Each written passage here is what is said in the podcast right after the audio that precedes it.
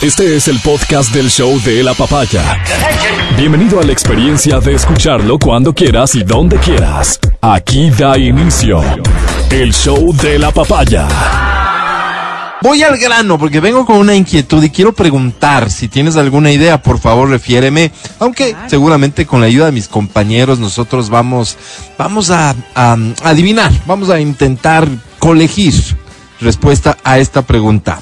Muchachos, ¿cuánto creen ustedes que es un buen sueldo? Wow.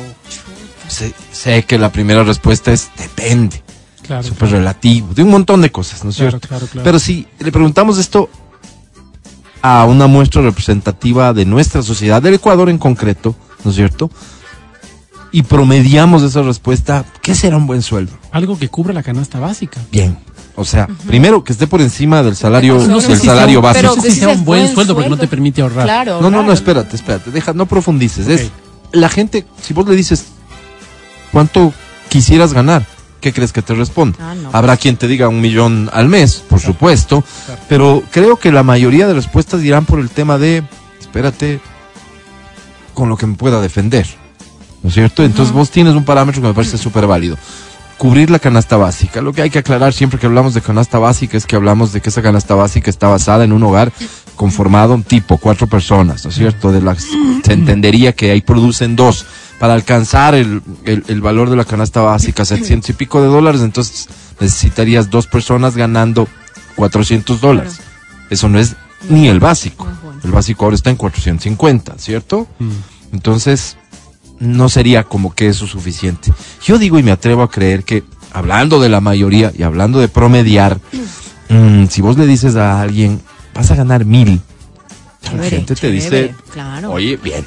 Sí me. O sea, si hablas de un promedio, ¿no es cierto? Habrá para quienes mil dólares no les alcanza. Sinceramente, no les alcanza. Claro. y- o simplemente porque ganan mucho más o lo que sea.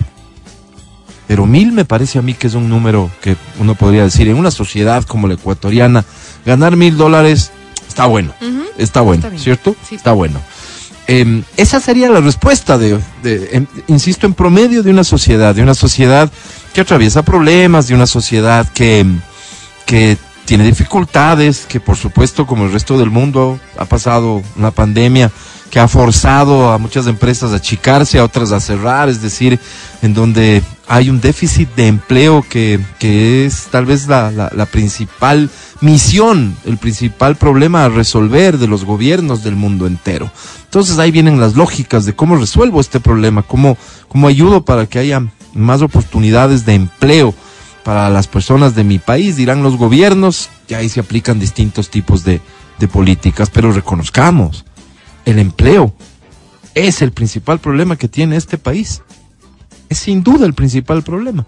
A resolver. Se dice que solo tres de cada diez tenemos un empleo formal. Imagínate. Siete personas están debatiéndose entre la informalidad y, y- y inventarse la forma de llevar dinero a su casa. Si le ofreces un empleo y le ofreces un empleo de mil dólares, la gran mayoría de ciudadanos de este Ecuador van a decir, qué bueno. No utilizo la palabra, la palabra gracias, aunque muchos la utilizarían, pero dirán al menos qué bueno.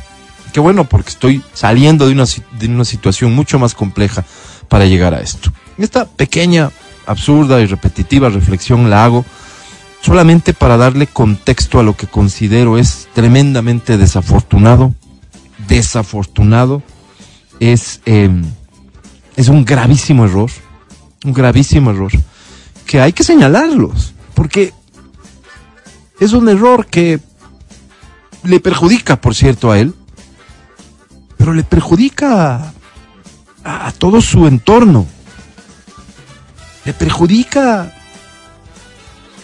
al gobierno y esa es la parte que a mí más me molesta, porque cuando yo veo a un funcionario de gobierno haciendo algo que le perjudica al gobierno, que por lo tanto le perjudica al país, me molesta mucho por tanto buitre alrededor esperando este tipo de errores para llegar y caer con todo, con justa razón, en muchos casos, y en otros, la verdad es que errores en pronunciamientos públicos que, que, tienen que ser llamados la atención y no, no, no procuro ser yo quien llame la atención, ni más faltaba a un señor ministro, además a quien estimamos, respetamos enormemente en esta estación de radio, pero cuya declaración es tremendamente desafortunada. Esta declaración, que la vamos a escuchar, se la da a Hernán Higuera en el contexto de un reportaje de Coavisa, que tiene que ver, por cierto, con lo que sucede en algunas empresas públicas, específicamente en Petroecuador en este caso,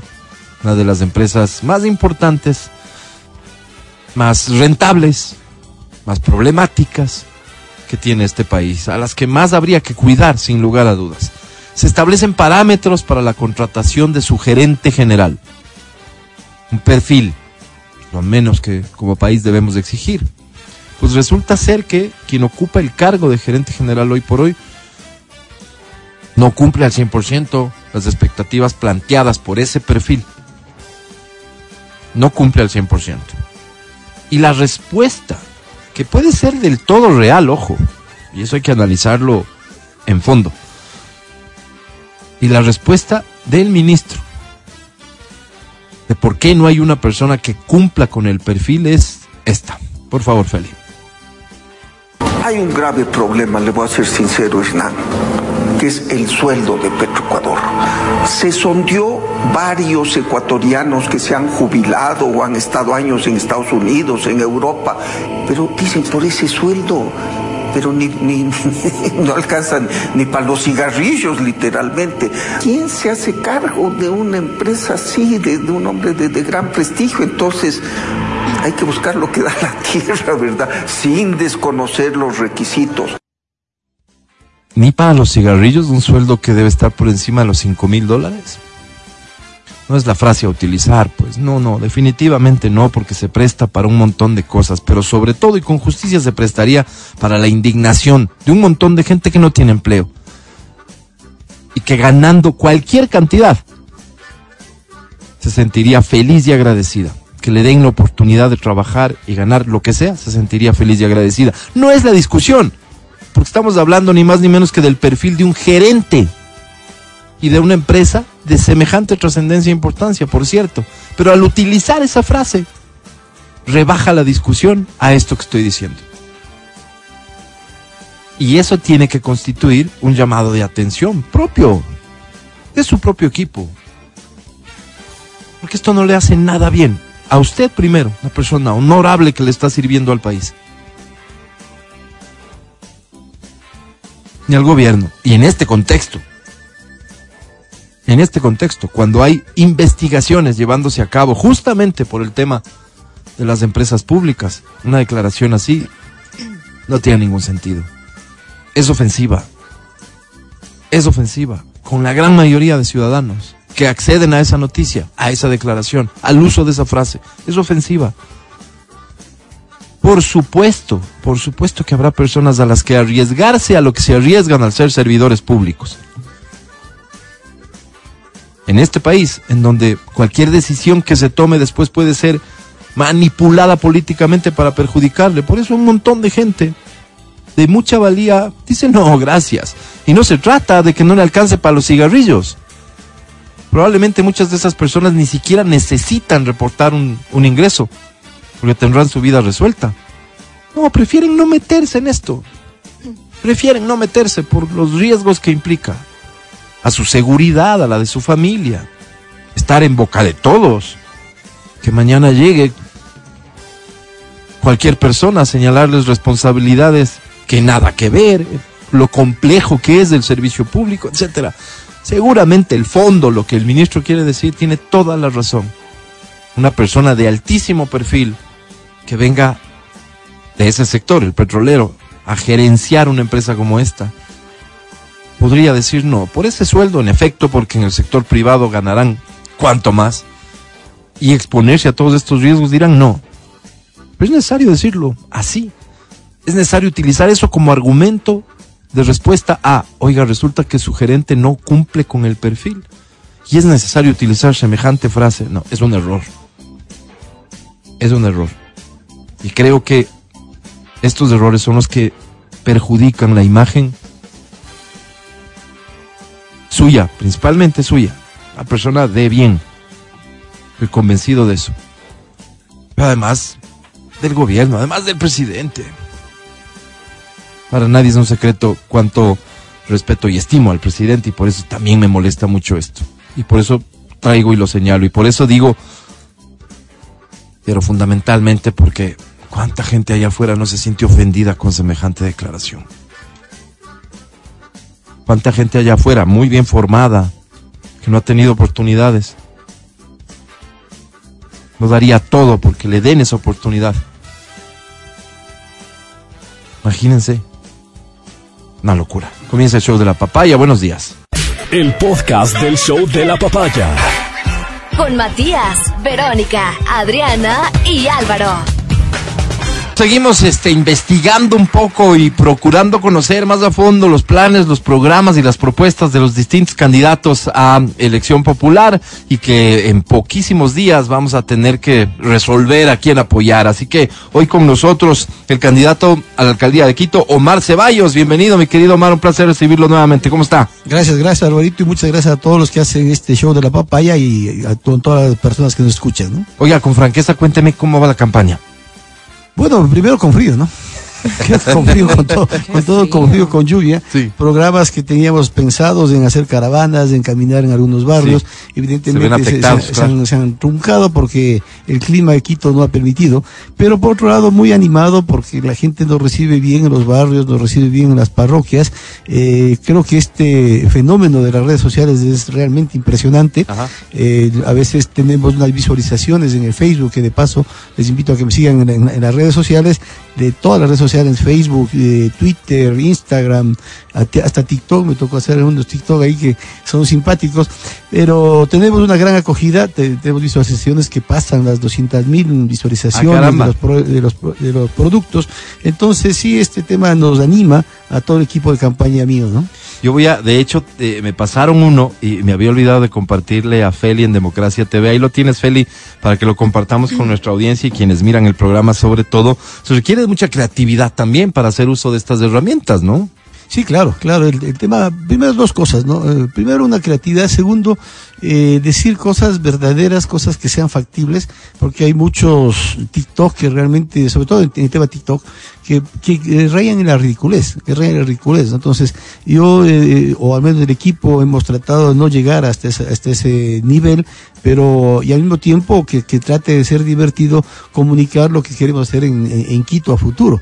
Pero en cambio en el tema Facebook sí hemos hecho videos más, mucho más serios, mucho más serios, eh, evidenciando una problemática clara de lo que pasa en la ciudad y a través de esto pues decirles qué podemos hacer en la ciudad. Ahondar en la propuesta, mm, le diríamos a la gente que nos escucha a esta hora, si quieren conocer más a fondo la propuesta, eh, Facebook.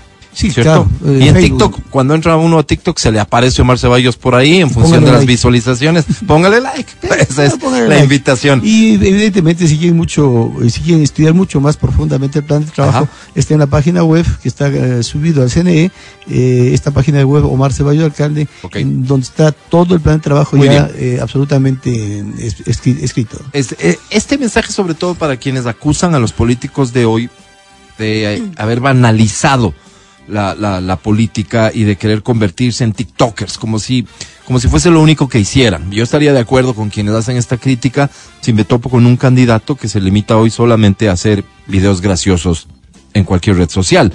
Pero cuando el complemento está dado para cuando se usan estas, estas herramientas para al final intentar llevarle a la gente a que analice su propuesta, me parece que es simplemente una forma de comunicar y que responde tal vez a los tiempos modernos. En algunos casos responde también a nuestra falta de experticia en el manejo de ciertas cosas, pero, pero es parte de la experiencia que se vive hoy en el mundo entero, Omar. Sí, sí, sin duda alguna, la, la comunicación ha cambiado tanto desde hace mucho tiempo. Eh, ya yo veo videos de unos candidatos, ya hay algunos comentarios de expertos en el tema de Sí. marketing político, que sí hay videos que son de los años 60, 70, ¿no? Donde, donde el candidato sale solamente bravo diciendo Sí, esto, sí, sí. vamos Ya a no hacer, funciona así. Eso ya no funciona. porque- Jaime Durán, que es- todos reconoceremos su experiencia, acaba de hacer una, eh, digamos que en, Una en una entrevista, él eh, acaba de señalar que uno de los videos que a mí me parece, me parecían en mi, en mi desconocimiento, no sé si en mi forma de pensar, de sentir la política, eh, hasta ofensivo con, con el electorado, resulta ser que en su lógica es de los videos más exitosos de esta campaña. Se refiere al video del candidato Jorge Yunda ladrándoles a unos perritos. No sé si han visto ese video, pero dice Jaime Durán que ese es el video más exitoso de esta campaña por el número de visualizaciones y le hace un enganche al tema de todo el mundo ama a sus perritos y además de inclusivo porque hay un gato y con eso redondea una idea que según él, en su lógica, provoca que esto sea exitoso, me imagino exitoso provocando votos. ¿Qué piensa Omar sobre eso? Eh, bueno, yo tengo, igual que, que tú, como mucha gente, es, eh, eh, el contenido mismo no, no existe ¿no? En, en este tema, pero yo creo que es el, eh, es el escenario, el auditorio donde el señor se siente bien. ¿no? Entonces, habría que ver qué, pasa, pero eh, yo creo que se, se, se, se raya a veces. Se eso. ustedes en el debate, ¿no? Eh, bueno, yo me he bronqueado con el, el alcalde desde que estaba de concejal, ¿no? Antes Porque mismo. eh, yo, eh, antes de, de todos los problemas eh, jurídicos y investigaciones que dieron, le había manifestado que no debería continuar en la, en la alcaldía porque el- Quito se estaba yendo a la deriva y están los resultados a la vista, ¿no? Estimado Omar, eh, cuando les preguntamos a los candidatos acerca de las encuestas, cuando van arriba de las encuestas, nos mencionan las cifras. Cuando van abajo de las encuestas, nos dicen, yo no creo en encuestas. O, como otro candidato dice, yo prefiero los datos cualitativos. Cuando le preguntamos a Omar, ¿cómo ven las encuestas? ¿Qué nos responde? A ver, eh, eh, va a ser bas- bastante crudo, creo yo. Eh, no he visto en esta campaña unas encuestas serias. No he visto una campaña en esta, unas encuestas serias en donde podamos los candidatos decir este es el norte y esta es la realidad. Omar no estaba pagando encuestas. No, obviamente no, por eso es que, por eso es que, por eso es que me ponen un, un poco bajo, creo. Pero eh, el, el problema grave, el problema grave, tal vez una de las empresas que no ha sacado ninguna encuesta, la dijo hace más de un mes, un mes y medio, que eh, manifestaba, si la indecisión está sobre el 60% en Quito, si la indecisión está sobre ese, ese, ese nivel, es, es, es, eh, diría casi manejable mandar una encuesta en un momento. Porque si 60% no ha decidido, ¿qué porcentaje real es el que vamos a mostrar? Claro. Y como tú dices, Álvaro, para hacer una encuesta se tiene que buscar los recursos. Las encuestadoras no hacen con recursos propios, entonces tendrán que buscar a alguien que les financie esto y generalmente pues se puede favorecer a esas personas. Entonces yo creo que eh, de manera general eh, no ha habido una una, una, unas cifras que podamos decir que, que ya se tiene alguna definición. Más bien todo lo contrario, lo que evidencia esta falta de indecisión, más que indecisión, yo diría que el pueblo de Quito está eh, totalmente decepcionado. Y esta decepción le ha llevado a tener una apatía de, que no le interesa qué pasa, ¿no? Que, que es un peligro, ¿no? Que es un peligro muy, muy, muy serio, porque eh, a la larga sí creo que los quiteños deberían tomarse un, un poco de tiempo, seguirnos en las redes sociales, profundizar un poco los planes de trabajo y realmente tomar una decisión bastante más eh, pensada que, que, solamente ver los TikTok o estos, estas, estas visualizaciones, sino tener un conocimiento claro de quién es la persona, sobre todo quién es la persona, en el caso mío particular, creo que lo fundamental mío es la experiencia que tengo por los otros cargos que eh, he tenido el honor de, de presidir. Eh, ¿qué, ¿Cuál ha sido su trayectoria en estos últimos años? Eh, me refiero a honestidad, a seriedad, a credibilidad y qué propone. ¿Y qué propone? Entonces, con, unos, con tres, eh, tres parámetros que los quiteños evalúen, podrían decir eh, o decidirse por alguien, ¿no? Eh, a Omar Ceballos le pudieron haber preguntado en principio porque estaba culminando su ejercicio como concejal. Este, ¿y por qué se queda? Porque es, ya, ya, le, ya le correspondía ir, si podía haberse ido tranquilo, Omar, digamos, a seguir con la vida privada y tranquila. La política siempre es un problema, pues no. La política siempre es, es, es un riesgo. Y me refería yo al debate. Viene el señor Yunda y dice, qué raro que me digas esto cuando tu hijo ha trabajado en Geinco. Y esa, esa respuesta que le das al candidato Yunda es tal vez el clip más eh, eh, popular hoy por hoy de, como resultado de ese debate. ¿Puedes, por favor, repetir esta, esta pregunta? Mucha gente de pronto no sabía y esto se puede prestar a cualquier tipo de discusión que tu hijo trabajó en Geinco. Geinco, una empresa que ahora resulta ser que es famosa porque se la ata inmediatamente con posibles actos de corrupción cometidos durante la administración de Jorge sí, Yunda. Sí, sin duda alguna, y gracias, gracias por la pregunta, Álvaro, porque sí es interesante aclarar. Primero, mi hijo nunca fue gerente, no fue gerente de esta empresa jamás, es un ingeniero civil graduado un con un masterado en la Politécnica de Cataluña, en geotecnia. Entonces era un ingeniero más de toda esta empresa enorme, una empresa enorme, con un sueldo módico que no creo pasaba de 1.500 dólares. Pero claro, ahí, ahí, es cuando hablo de la bajeza del individuo, porque él sí es amigo de los dueños de Ginkgo, él sí es amigo de los dueños de Ginkgo. Ginkgo tuvo a través de, contratos con otras personas de subcontratista cerca de 54 millones de dólares de un año, ¿no? 54 millones de dólares se adjudicó a una solución compañía que estaba asociada con Geinco. Eh, entonces, yo lo que tenía que decir es claramente que primero no era gerente, segundo que fue un ingeniero cualquiera y que comenzó a trabajar en esta empresa dos años antes de que él sea alcalde y que yo sea concejal, para que no, no, se malinterprete. Y, y, y, aún más, es una víctima de esa compañía, porque los últimos tres meses él dejó de trabajar en el año 2021, hasta ahora no le pagan. ¿Por? No le pagan porque no le pagan, o sea, no, no, no, no, los sueldos que trabajó los últimos tres meses todavía no le han cancelado. Y la liquidación, peor. Entonces mi hijo es además una víctima de esta compañía, ¿no? Y entonces, claro, yo le dije, pero la gran diferencia es que mi hijo está en la casa y soy yo prófugo, ¿no? Sí, y eso es muy lamentable, sin duda es lamentable. Y no se trata de rebajar la política al hecho de incorporar a la familia en la discusión que debería ser otra. Se trata de por qué la familia hace parte de una discusión. En este caso específicamente, TC Televisión está sacando este nuevos, eh, aparentemente nuevos supuestos chats de los que participaría Sebastián, el hijo del candidato, y en donde se apreciaría este tipo de contactos que él hacía. Eh, eh, y que son parte de un proceso. Y en esto tenemos que ser súper coherentes con un punto los procesos judiciales se tienen que llevar a cabo y se tienen que resolver y determinar si hay, si hubo o no responsabilidades. Así de simple. Pero es lamentable que la familia sea parte de la política de esta forma. Al final lo que hiciste fue responder Omar.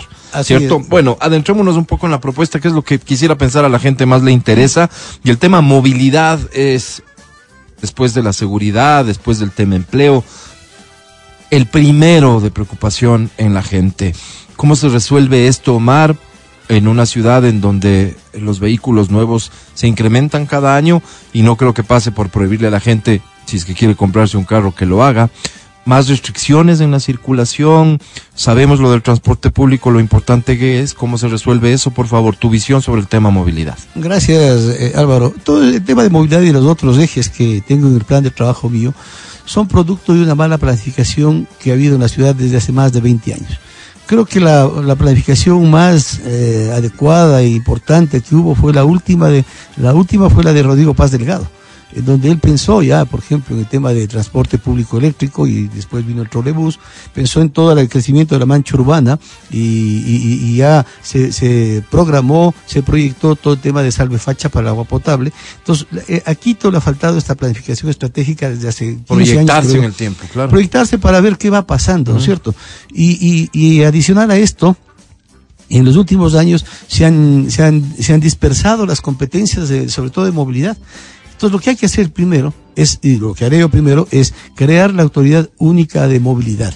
Eh, para que no esté la semaforización en obras públicas, para que no esté las políticas de la Secretaría de Movilidad y con, esta autoridad comenzar a, definir las necesidades. Necesitamos pico placa, aumentar o no, pero con un plan maestro de movilidad, porque si no se vuelven en, en improvisaciones, se vuelven en decisiones que son bache, y esto tiene que estar acompañado, sobre todo de esta pirámide que está claramente definida, en la cual el transporte público tiene una importancia eh, vital. Y cuando tenemos ya al metro de Quito como la columna vertebral del transporte, tenemos que activar esto, porque tú vas a ver, Álvaro, eh, Freddy, todas las, todas las personas, eh, que en Quito, de, cuando se transportan a las 8 de la mañana, se transportan el 90%, de los 80% una persona en un vehículo una persona en un vehículo. Si tú vas al sur y la gente del sur trabaja en el norte, la gente con esta con, la plataforma eh, sur, los que trabajan en la plataforma sur eh, se, trasladan desde el norte hacia allá. Esas personas hay que motivarlas a que dejen el vehículo particular y usen el metro de Quito. Y usen el metro de Quito. Habrá una campaña de, de, para usar esto, pero hay cosas adicionales que es lo que no se ha resuelto hacia los valles. Hay que empezar a construir, sin duda alguna, de manera inmediata, el corredor Labrador Carapungo, Eh, esto alimentará el metro de todos los pasajeros que vengan desde Calderón, Carapungo hacia Labrador y que dejen sus vehículos porque también es el problema de, de toda esa gente de allá viene una sola persona en vehículo.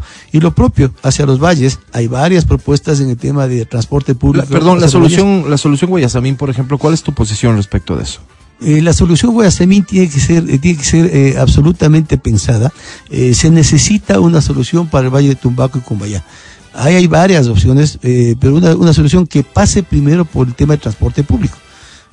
La idea primero es tratar de que no suban los vehículos particulares a la ciudad. Si nos- nosotros podemos ampliar una, una serie de puentes, otro túnel, otras cosas, pero si estamos solo facilitando a la vialidad del, tra- del transporte particular, no estamos haciendo nada. Ahí hay, hay algún proyecto que ya se había planteado, eh, tema de teleférico, por ejemplo, que vaya desde, Cumbayá- desde Tumbaco, Cumbayá, hasta la, hasta la estación multimodal de la Carolina, que me parece una idea que hay que pensarla, hay que ver la factibilidad.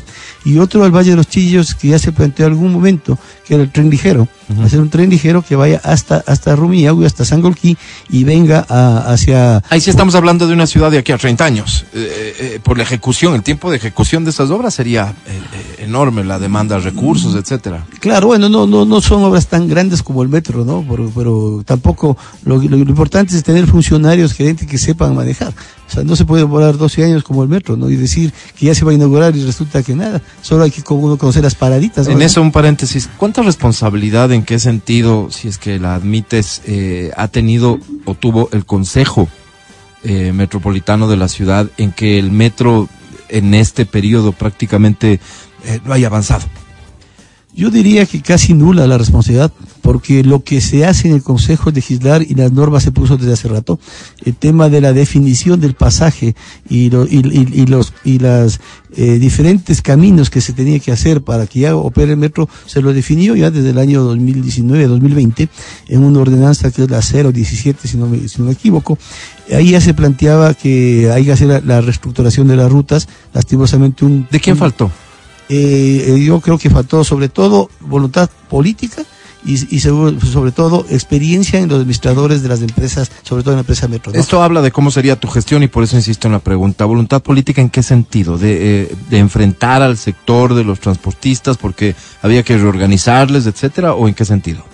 Sobre todo voluntad política en, en el sentido de, de que las acciones del municipio hay que, hay que respetarlas, las decisiones del municipio hay que respetarlas. Eh, yo creería que el tema de la reestructuración de rutas y frecuencias eh, se puede hacer y se puede hacer directamente porque eh, los transportistas ahora tienen un contrato vigente hasta el 2027. Entonces, la propia autoridad de la Secretaría de Movilidad puede hacer variaciones en la ruta para que estos vayan alimentando al Eso metro. Pero- prevé los contratos firmados. Claro, eso prevé en los contratos. Pero además hay algo importante. Una de las cosas por las que no se ha, ha- ha podido operar todavía el metro es el famoso sistema integrado de recaudo. Que lastimosamente en el contrato madre, en el contrato madre estamos hablando del 2015, eh, existía que, que, se, que en ese contrato ya se dé el sistema integrado de recaudo. Se sacó por no sé por qué razones, sacaron dos rubros de ese contrato, el sistema integrado de recaudo y algo de las estaciones eléctricas, al que ahora recién, y, y de lo que yo tengo entendido, hasta la semana pasada, alguna información que, que tenía, hasta ahora no se firma el contrato de- de- del sistema integrado de recaudo. Entonces, ¿cómo, cómo pensamos operar esto? Omar, no? cuando nosotros escuchamos a los políticos hablar, em, yo puedo entender a la población esta gran cantidad de indecisos o esta gran cantidad de apáticos, porque escuchamos cómo hablan los políticos y cada uno de ustedes em, tiene un discurso como de Adalid. Sí, yo no fui responsable, yo no estuve vinculado, yo no soy parte de eso. Si yo tuviera que este momento preguntarle al Omar, Omar, ¿de qué sí eres responsable? ¿Qué error reconoces públicamente? Porque ustedes son Taita Dios del Papa Francisco y ustedes. Entonces, ¿qué error reconoces públicamente como para decir, ah, es humano como yo, reconoce un error, pide disculpas por ese error o piensa enmendar ese error finalmente?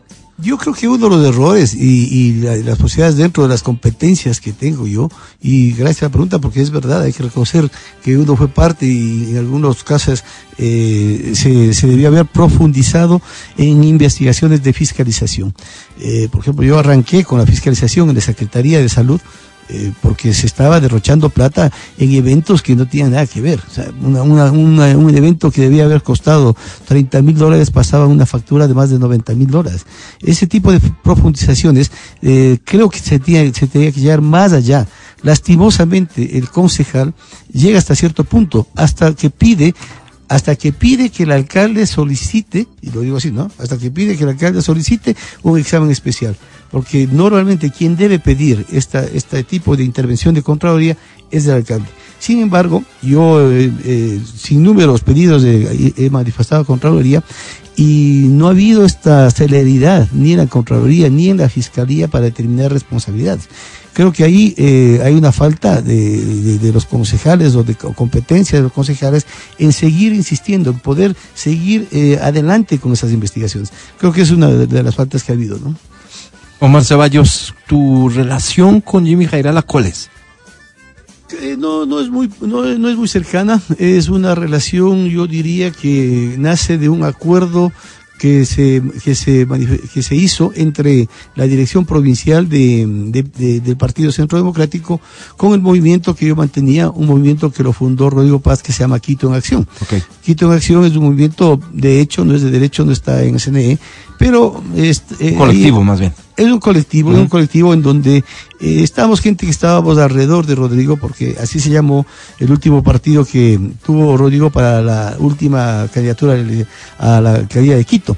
Entonces, lo que más bien llegamos a un acuerdo muy, muy, muy de caballeros, en que el partido más bien no intervenía en nada de lo que, de lo que se iba a decidir en la provincia de Pichincha. Y ese fue el acuerdo. Total Tuve- independencia. eh, Total independencia, tuve una sola reunión al inicio de, de estas conversaciones y no hemos tenido ninguna reunión más. Oye, eh, por, la, por el número de candidatos, por lo corto de la campaña, por la escasez de recursos, por todas las dificultades, es difícil para un candidato posicionarse en un tema, adueñarse de ese tema y que la gente lo recuerde. Y me parece, encuentro yo en ti, al menos es mi forma de entender, seguro habrá gente a favor y mucha gente en contra también, de una propuesta que ya hiciste eh, eh, en el Consejo, en tu rol de, concejal, y que tiene que ver específicamente con que quienes provoquen daños a la ciudad, daños al patrimonio de la ciudad, en el contexto de protesta social, se hagan responsables económicamente por esto. Esta es una propuesta que además la, eh, es parte de tu propuesta de campaña para ser alcalde. ¿Eso es lo que sucedería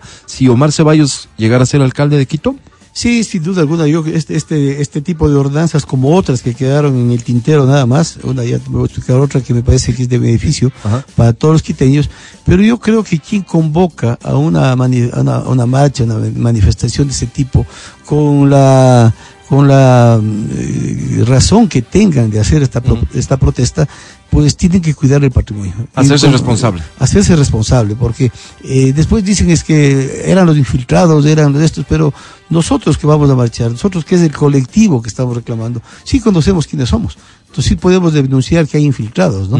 Pero sobre todo lo que yo había manifestado en, en un medio es que no sacan nada con esto, ¿no? ¿Qué sacan destruyendo los, adoquines del ejido? ¿Qué se sacó con eso? No, no, no por eso le hizo más caso el gobierno o no por eso le hizo más caso eh, el, gobernante de turno, ¿no? Yo creo que eh, la protesta, sobre todo en Quito, que también he planteado que el despacho del presidente debería salir de la Plaza Grande porque eh, no es posible que la Plaza Grande sea el centro donde se discuta un tema, temas políticos, cuando es un sitio donde debe, debe estar lleno de turistas todo el tiempo. Y cuando vas tú en un paquete turístico, no puedes conocer la compañía porque se ha cerrado la Plaza Grande. Entonces, cosas de estas son las que hay que revisar para ir dando. Pero el alcalde de Quito, que lo que pasa es que se ha perdido, ese liderazgo y ese referente que era el alcalde de Quito. El alcalde de Quito era, era, era el adalid, cogiendo las palabras, el adalid de la política nacional. Incluso era el, el, el, el- Muy vínculo, influyente, pues, era, el- claro, era el claro. vínculo entre el gobierno y el ejecutivo con muchos sectores sociales. Si es que esto se puede hacer y si yo lo puedo hacer, yo estaría encantado de que en lugar de que se llegue a un paro como el de junio del año pasado, que a mi modo de ver se pudo evitar porque a la final, después de, los, de, lo que, de todo lo que pasó, se llegó a, la, a, la, a, la, a, la- a los acuerdos que se pedía antes del paro. Entonces ahí me faltó, me creo que faltó un, una, ¿Un intermediario, un facilitador? en- en- encantado, deberíamos, debería ser ese, ese, esa persona que se preocupa por la ciudad y que no está eh, decidiendo los destinos del país, que son decretos y cosas de estas, frente a las demandas sociales. Entonces el alcalde de Quito, por estar en Quito, por ser la capital, puede ser esa, esa persona que, que in- in- y interponga sus oficios para que no sucedan estas cosas. Pero si es que ya se dan, alguien tiene que ser responsable. Ok, velarías, ser velarías porque alguien responda por los daños que se provoquen Eh, en la ciudad. por supuesto, En principio haber- evitar, ojalá, que, que se produzcan estos daños, pero si por, se dan, por supuesto, ¿qué, qué tiene, que- ¿cuál es el fin sobre todo? Que sea persuasivo, ¿no? Que sea persuasivo. O sea, si yo voy a lanzar un, un, un- si voy a sacar un adoquín para romper una parada de, del- del trolebús, eh, sé a, a qué me, a, a qué me, a, me- a qué, a qué me, Me atengo, claro. Me atengo, ¿no? A qué me atengo. Iba a decir a qué me abstengo, pero a qué, a qué Ojalá me se abstuvieran, pero ¿a qué Claro, se tienen? claro. Omar, decías que había otra ah, ordenanza que también intentaste que se aprobara y que no sucedió. De- sí, dejé ya ah, aprobada en la Comisión de Movilidad la ordenanza en el cual ya no se debería retener el vehículo por pico y placa. Esto, a mi modo de ver, incluso es anticonstitucional, porque te, te, te, te- dan una sanción en la licencia, te quitan el vehículo, te, tienes que pagar la grúa y después tienes que tener un galimatías para liberar vehículos de los patios de región que, que además están ah, atestados de vehículos retenidos, motos y Pero todo. no significa que el pico y placa desaparece. No, no, no, para nada, Ya. para nada. ¿Qué sucedería si una persona infringe el pico y placa y sale con su vehículo cuando no debe? Me tiene la multa. Tiene la multa. Pero ¿y qué pasa? ¿Ese auto sigue circulando? No, pues ese auto sí tiene que pararse hasta que pase el, tiempo de pico En el lugar en donde fue interceptado por la autoridad, tiene digamos. ahí y tiene que quedarse ahí. No hace falta retenerle. ¿Qué logramos con esto? Primero, darle, darle facilidades al, al, al- al ciudadano que, no tenga que ser todo este galimatías y este pago de wincha, de parqueaderos y todo lo que tiene que ser. Pero sobre todo, liberamos tiempo a la Policía Metropolitana para que conjuntamente con la Policía Nacional haga más operativos, a lo- sobre todo a las motocicletas, que son el vehículo que más usan los delincuentes. Oye, Omar, sobre esto, eh, eh, un poco el tema de las instituciones, que yo creo que todos los ciudadanos estamos en la obligación de velar porque las instituciones eh, primero cumplan su rol, que es lo fundamental, para que de eso, como consecuencia, se dé el respeto a las instituciones y demás. Es decir, un país bien manejado. ¿Qué harías tú para corregir lo que yo quiero pensar siempre son las decepciones de los malos funcionarios municipales en todas las áreas? Pero mencionaste el tema del control de, de- tránsito y seguramente sobre eso existen un montón de denuncias ciudadanas de, de agentes abusivos que piden plata, que, que están en la búsqueda de ese tipo de, de acuerdos con la gente que se presta también para eso. ¿Cómo harías para mejorar la- la- las condiciones de trabajo y la calidad de trabajo que ofrecen los agentes y en general los servidores municipales? Primero yo creo que lo, lo fundamental es con el ejemplo, ¿no? Si la cabeza es honesta, si la cabeza es honesta, si el alcalde es honesto, tiene la autoridad para exigir honestidad a todos los, a todos los funcionarios del municipio. Si el alcalde no es honesto, ah, viva la fiesta, ¿no? Casa abierta. Entonces esto, es- esto eh, hagamos lo que sea. Entonces yo primero lo que se tiene que hacer es que el alcalde sea honesto, tenga, tenga una actitud y, y- y como decía el famoso dicho, no solamente debe parecer, sino ser. No solo parecer, sino ser. Eh, la mujer de César debe parecer, no solo parecer, sino ser eh, en el tema de honestidad.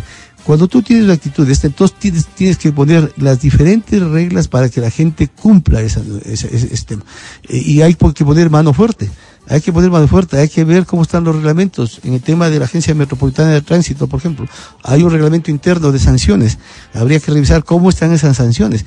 Y, si es que a alguna persona se, le evidencia que ha cometido un acto de corrupción, esas sanciones que estén en el reglamento de la propia BT habrá que ser las más duras posibles. ¿no? Así de esa manera se puede llegar a controlar. Hay que mejorar la relación entre las autoridades y, y los ciudadanos. Tendría que ser esa una misión. Mencionaste a Rodrigo Paz, un poco casi como inspiración de tu, de tu vida política, Omar. No sé si estoy diciendo más de lo que debería, pero don Rodrigo supo eh, enamorarle a la ciudad de la ciudad. Supo enamorarnos a los ciudadanos del compromiso que deberíamos tener como ciudadanos. Eso también hace falta. Sí, sin duda alguna, no solo inspiración, sino es el culpable de que, eh, me haya lanzado a la concejalía y ahora esté en la alcaldía antes de que fallezca conversábamos de que podía haber esta posibilidad de que yo eh, sea candidato a la alcaldía, pero sobre todo eh, creo que Rodrigo dejó un legado importantísimo en todas las áreas, ¿no? en todas las áreas, en tanto en la alcaldía como en el, el sector empresarial y como en el sector deportivo. Ahí fue cuando nos conocimos, cuando Rodrigo fue electo el mejor eh, dirigente profesional del país y a mí me dieron el- el honor de ser el mejor dirigente amateur del país allá por los años 2003, 2004. ¿no? Él es Omar Ceballos para que considere sus propuestas. Eh, una vez más la invitación para que busques las redes sociales, el sitio web en donde vas a profundizar en la investigación de cuáles son sus planteamientos para la ciudad Omar. Eh, ya el tiempo que resta de campaña nos va a impedir volvernos a ver en estos micrófonos antes del día de elecciones. A la gente que nos escucha, eh, ¿por qué debería votar por Omar Ceballos? Creo que debe votar por Omar Ceballos eh, básicamente porque es una persona que ya tiene la experiencia, tiene la capacidad y el conocimiento haber pasado por el, por el municipio de Quito, pero sobre todo creo que soy un quiteño común como todo el resto. Vengo de una familia de clase media, de clase media, estudié en una escuela fiscal y un colegio fiscal, por lo tanto los quiteños tienen que volver a pensar en que sí hay esperanza. Yo creo que eh, lo que necesita eh, Quito es un alcalde que tenga la madurez y el equilibrio para tomar decisiones técnicas y no políticas. Ok, Omar, antes de que te vayas, vamos a compartir el video, Feli. Este es uno de los videos que seguramente vas a encontrar en las redes sociales de Omar Ceballos. Y después de eso, este, a ver cómo te defiendes de este video, O- Omar. Aquí está, él es Omar Ceballos.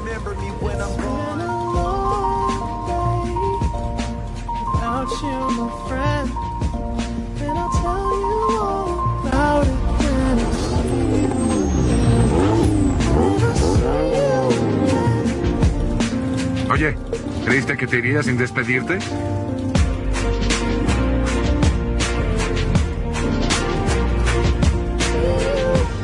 No, porque la ciudad me necesita.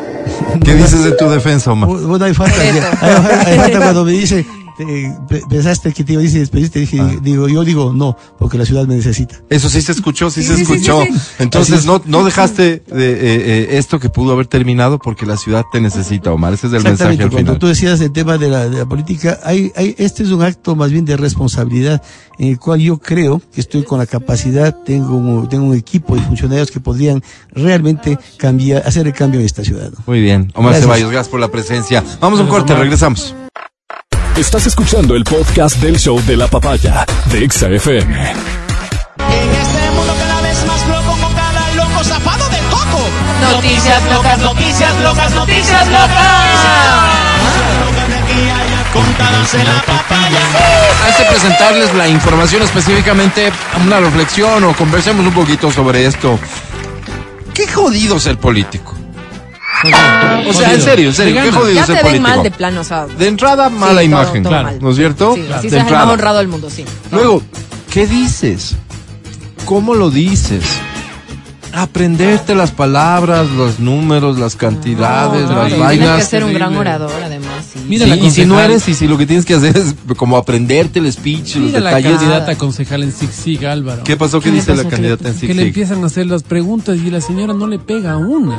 ¿Ah, sí? trata de ¿Hay un video? Qué Hay un video. pena, Y dice, tiene tres minutos. ¿En el Ya va- debate? sí, y lleva un minuto ella calladita, buscando los papeles. Y, No y- te puedo y el- entonces ahí un señor le dice al otro algo no oído, ¿no? Como, Ya siento, oye, ya vaya. ya repítele, algo, claro. repítele. Te estás Eh, le preguntaba, señora, tal, tal, tal, tal, tal, Sí. tal. Sí, sí.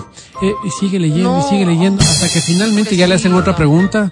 Ella dice, pero no me dijeron que iban a hacer tantas preguntas. Yo pensaba que era una pregunta para cada persona. Normal, Pues, ¿cómo pues claro, pues cómo le van a hacer tanto. Eh. Que tuviera mente de qué. Jodido ser político, jodido, jodido. eh, y, y perdón que voy a trivializar un tema que es muy delicado hoy por hoy, pero jodido ser ladrón. O sea, imagínate que vos Te comienzas en, en la actividad, ¿no? Ya. Y cómo, El cómo ladronismo. tu, tu primer robo, cómo te presentas ante Nervioso, pues Álvaro, ¿cómo? ¿Qué- qué dices? Imagínate.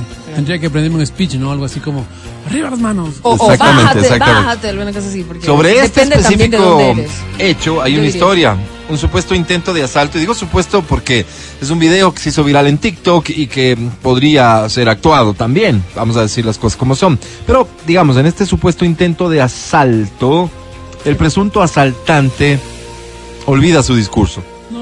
No se sabe con exactitud dónde ocurrieron los hechos, pero muchos especulan que por la manera de cómo se expresa el hombre podría haber sido en la ciudad o el Estado de México. En las imágenes y en el video se escucha que el delincuente pide a los pasajeros de un transporte público todas sus cosas y que las echen en una bolsa. Por cierto, no lleva ninguna bolsa o bolso. Y sin verme la cara porque me enojo, por favor. Ah, ya, ya. Dice. Por favor. Sí, sí, sí. Hay el video, a ver si, a ver qué se alcanza a escuchar en el. Es más, saca la polla. Ah, está leyendo un papel. Saca la polla, saca un papel y comienza a leerlo. Vamos, Feli, de vuelta. Aquí en mi bolsa, ¿eh? Sin verme a la cara. Porque si no me enojo. ¿Eh? Por favor. Porque. Ahí saca el papel. Otra vez. Ajá, cámara, mi gente ya se la sabe. Carteras, celulares, mochilas al frente y sin verme a la cara. No quiero perjudicarlos, nada más quiero sus cosas. Porque... Y rápido, porque si no me enojo. Oye, porque yo soy un asaltante. ni siquiera te sabes tu texto. No, pues si quieres bájate, velo a practicar y ya luego te subes a y ya.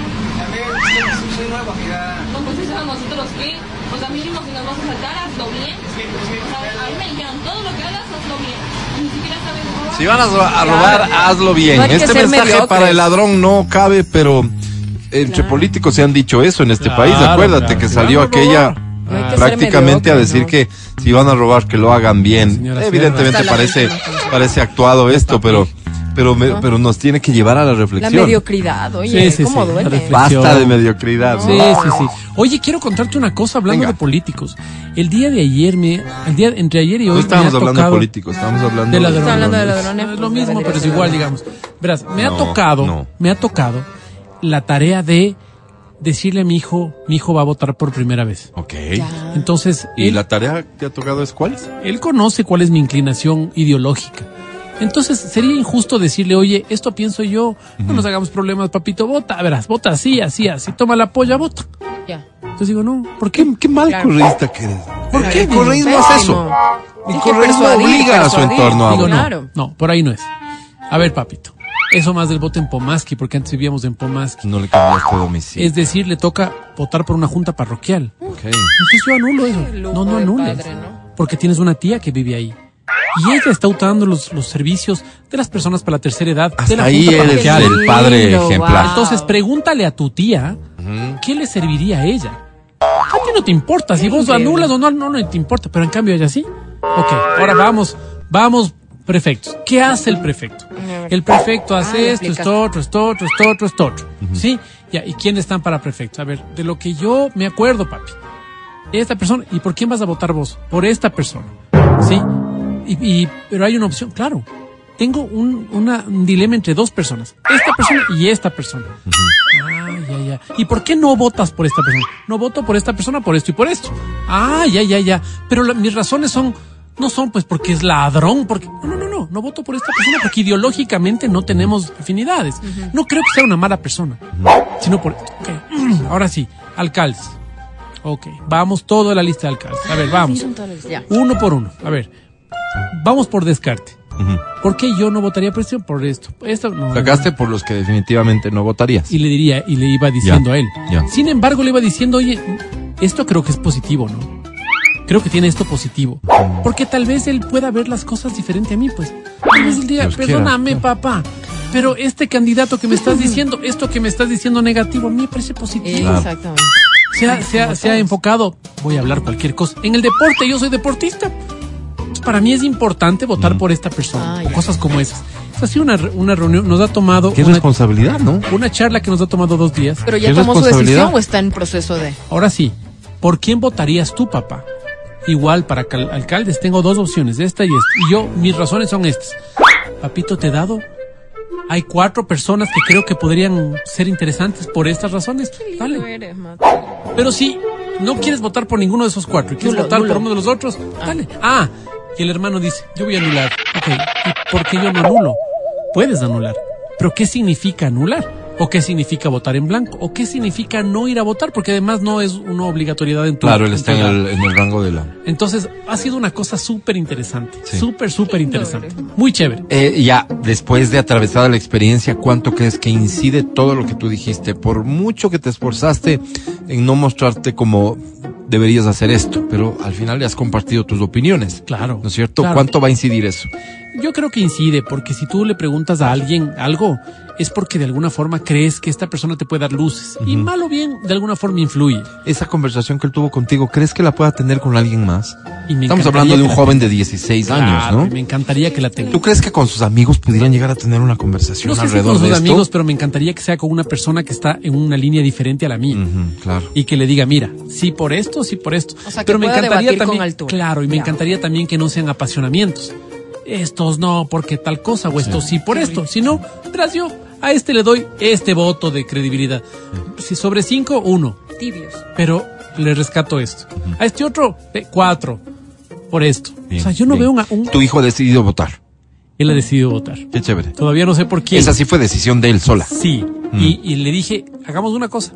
¿Qué te parece si me dices por quién votaste luego de que te acompañe? Bien. Entras, sales y me dices, oye, voté por esta persona. Hice esto. Padre, caray. ¿Me entiendes? No, no, no, obvio no. Obvio no es. Entonces quiero, quiero que, quiero que él tome su decisión solo, ¿me entiendes? Que diga, ok, con esta información, ¿sabes qué? Decidí por esta persona. Claro. Pucha, papi, yo no hubiera votado por esa persona nunca. Pero bueno, esta es tu decisión y tú tienes tus razones. Además, claro, porque son otros, otros intereses, Otros otras necesidades. Otras visiones. Sí, claro. Lo más importante es eso último que dices. Suerte entonces a todos los jóvenes que van a tener la posibilidad de, de votar. Ojalá se interesaran en tener una plática con alguien, en dejarse asesorar por alguien. Yo doy cursos de asesoramiento de por quién no votar. Una. Yo, yo quiero, yo Este, por favor, sígueme en Twitter, eh, Álvaro-Exa. ¿Por quién no votar? Antes de irme mm, con algo de música, escuchen esta historia. Hospital en Francia es evacuado tras llegada de paciente con proyectil de la Primera Guerra Mundial. En el recto. re- ¿Cómo? Qué retro y qué... qué En un caso que desafía recto. la No, no, qué realidad retro, digo, y la ficción, un hombre de 88 años llegó días atrás a un hospital francés Ah, con un proyectil de artillería de la Primera Guerra Mundial clavado en el recto, causando una evacuación parcial del recinto. El anciano, cuyo nombre se desconoce, llegó el sábado por la noche al hospital Santé-Meuse de Toulon. Qué lindo, Álvaro. Qué lindo, qué En el sur de Francia, con una esperanza de que le extrajeran el objeto. Su llegada provocó una alarma de bomba, ya que los funcionarios del hospital temían que la- el antiguo explosivo detonara. Sin embargo, los expertos en desactivación de explosivos determinaron que había poco riesgo de que el proyectil estallara en el interior del hombre. Un portavoz del hospital Ay, Diosito. declaró, entre las 21 y 23 horas 30 el sábado se produjo una emergencia que requirió la intervención del personal de desactivación de bombas, la evacuación de urgencias pediátricas y de adultos, así como el desvío de urgencias entrantes. El portavoz añadió, tuvimos que gestionar el riesgo en un marco reactivo.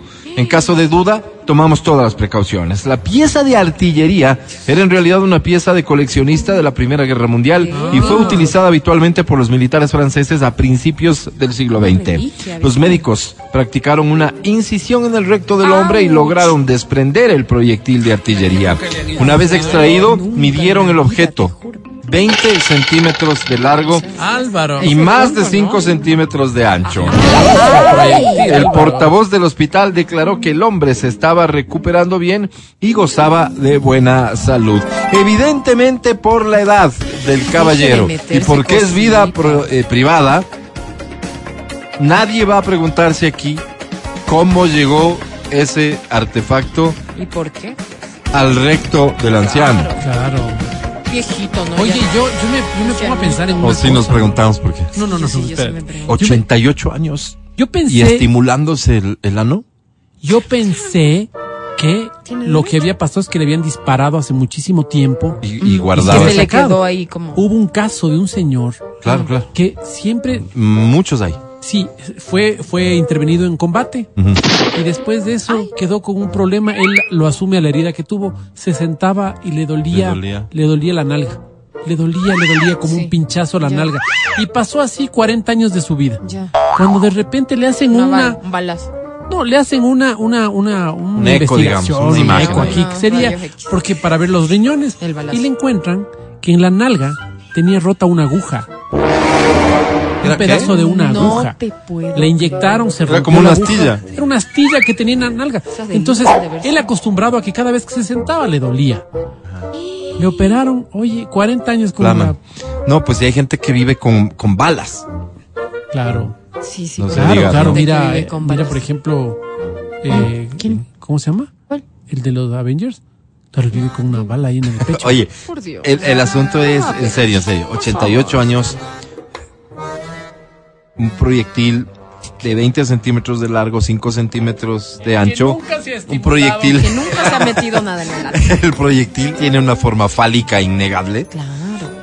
en el ano. enfermo, Como que te Álvaro. llama, ¿no? Te llama. Me imagino O el sea, ¿qué pasó? ¿Cómo Porque me imagino que ¿Qué el pasó? señor Se sentó, o sea, estaba ahí, repisa, estaba, estaba en algún lado y se sentó por equivocación estando desnudo.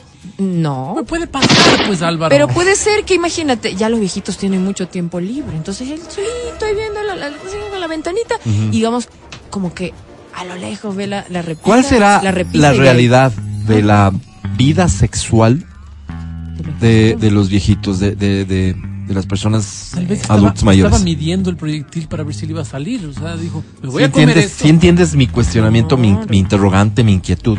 ¿Cuál será la realidad de su vida sexual? ¿Qué, qué harán? ¿Qué ya no harán? Porque a mí me sorprende mucho esta historia, honestamente digo.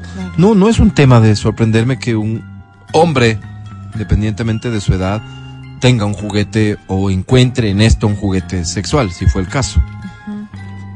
Eso, sí creo que sucede con mucha más frecuencia de la que te puedes imaginar.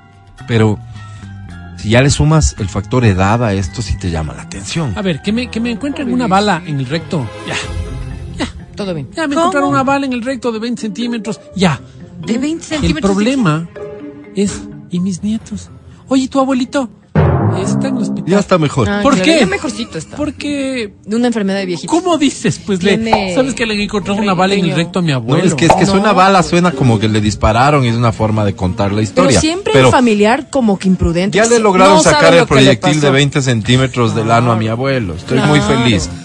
Lo comparto no, no. con mis amigos de Face. Claro. O la, o o hija O sea, imprudente que llega, problema. papá, pero ¿cómo se va a ir a meter? Y luego andan contando como historia urbana a todo el mundo. Ya, como, listo. Pero quería llegar al hecho de, es el adulto mayor, ¿no es cierto? Asumamos que esto, que, que esto pasa por el tema sexual. ¿De acuerdo? Ok.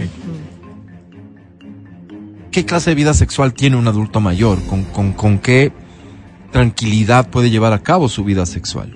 Respóndele, Mati. Probablemente es muy jodido para un adulto mayor Mati. tener vida sexual, No soy tan... Respóndele, Mati. disfrutar de su vida sexual. La sociedad asume que, que a un adulto mayor la vida sexual ya no es importante. ¿Qué pasa en realidad con un hombre de 80 años? ¿Qué pasa ¿El- con una mujer de tiene 80 80? años? Tiene Ay, 88, pero... ¿Qué pasa?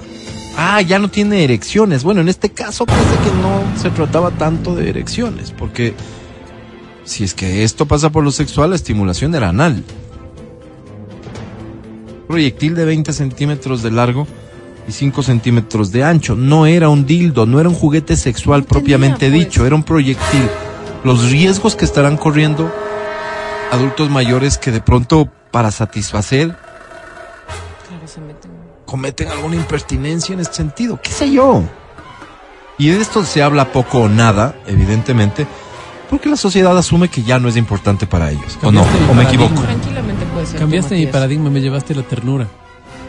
Ahora me puse a pensar, digo, qué vaina, oye. Tranquilamente Pero puede ¿cómo, ser cómo el abuelito pide, o sea, primero, yo soy ajeno a la tecnología. Tengo que ir al sex shop y decir, por favor, ¿me puede vender un dildo esos que están ahí? Sí. ¿Cómo voy? Pues sí, por favor, métame una bolsita de papel para que no se enteren en mi casa. Claro. Y mi hija viviendo ahí, ¿qué compró papá? Pan. Pan. Obvio. Un baguette. Claro, ¿cómo? Qué complicado. En serio, en serio, me parece que es un digo, tema del que no se habla nada y que probablemente sí es una realidad que está por ahí. Eh, no sé si quieres opinar algo.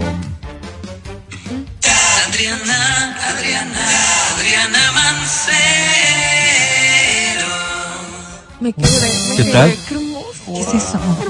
Cuando seas una adulta mayor. Es que sí soy. Yo, o sea, yo tranquilamente sí me vi, por eso estoy calladita. Digo, no, yo sí puedo estar siendo esta señora impertinente que se mete cosas. ¿Cómo estimularse con una Impertinente, bala? no, es que es el tema. ¿Por qué impertinente? Tipo, tipo, o sea, no pensar en las consecuencias. Impulsiva. Primero actúo y luego pienso. Y digo, ay, de gana me fui a meter ya. Así Quiero, leer este mensaje, mija, te estamos escuchando en la casa, lindo programa. Oh, oh, oh, oh. Julio, ¿Cuál es la afectación en, día, bueno. en el orden anímico, psicológico de los que solamente se han forzado a sí mismos a descartar el tema de la sexualidad porque creyeron de que ya no está para ellos? Pero dicen, dicen por ahí, ¿no? Y, y recién escuchaba eso, que, que, que los viejitos llegan a un punto donde sí se, como que se les despierta la sexualidad nuevamente y que, y que por eso se ponen medios coquetones y así. Y uno dice, ¿pero qué será propio de la edad? ¿O realmente es la Pero personalidad del Yo, abuelito? yo, yo soy Pero un viejo Mírame a mí. rabo verde. Viejitos que se ponen. Rabo verde es claro, el término, viejitos ¿cierto? que empiezan a coquetear a las enfermeras, que se ponen Yo que soy. no sé qué. A mí Sí me soy. ha pasado en la calle que unos es señores. estamos dejando de lado un montón de factores. Sí soy, sí soy ver, yo el viejito. Por supuesto, yo veo por eso. Una de las cosas que, que está claro es que de los adultos mayores de los que estamos hablando el día de hoy, el 90% de estos adultos mayores tuvieron una educación sexual nula, Claro. ¿no es cierto? O represiva. Y, y- y represiva y llena de tabús y un montón de cosas que están. Porque estamos hablando de adultos mayores de la época de los 50, de, los 40. 40. Claro. Entonces, no, no, no podemos calificar lo que ustedes ahora, adultos. eh, Jóvenes, jóvenes, no, no jóvenes, somos jóvenes. gusta, adultos Adultos, jóvenes. adultos, Adultos. Señora maduros, joven. para, para ponerle un Adultos. término, concebimos lo que va a ser nuestra vejez. ¿Ok? Nadie ha hecho ese No, no, ejercicio. eh, Lo que digo es, A oye, reflexionemos vamos- sobre cuál es vamos- su vida sexual, cuáles Vamos son a sus ver. necesidades. Entonces, eh, si, si ponemos y, y cotejamos las cosas, No las estamos mucho. cotejando desde nuestra visión a futuro. Para la gran mayoría de adultos mayores y sobre todo de mujeres adultos mayores, la sexualidad dejó de ser funcional después de su menopausia. Para una gran cantidad de mujeres. Entonces, ¿Hay esa, data? ¿Hay sí, sí, estadísticas? sí, sí, sí, ¿En sí. Esa serio? necesidad ¿Por decisión de ellos? yo creería que como te baja mucho la libido sexual y tienes una alteración, deja de No ser interesante. No es algo que te motiva, no es algo que te preocupa, para decirlo así. En el caso de, de, de la andropausia, entendiendo que esta, eh, en este grupo etario, ¿no es cierto?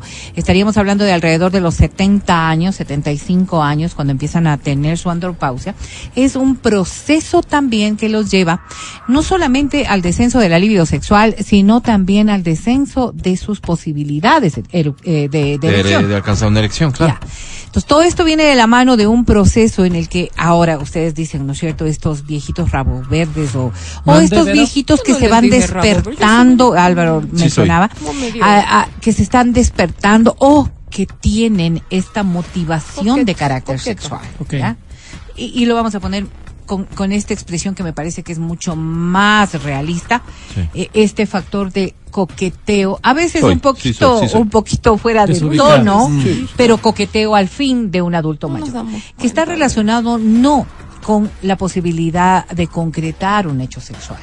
Y no me refiero yo a la gran mayoría, o sea, digamos al 100%, pero en la gran mayoría no es que están pensando en tener un acto sexual, sino en demostrarse que todavía son sujetos sexuales. ¿Ok? Entonces, claro, esto O sea, hace rato ver... que, que una oportunidad de estas que están creando se diera, capaz que muchos salen Capaz que muchos se corriendo. dieran, eh, se dieran la vuelta, exactamente. Ahora, esto ¿Qué no, quieres no decir con eso de se dieran la vuelta? se dieran la vuelta, o sea, se retirarían Se del lugar o irían por otro pues, lado. No, no, no, no.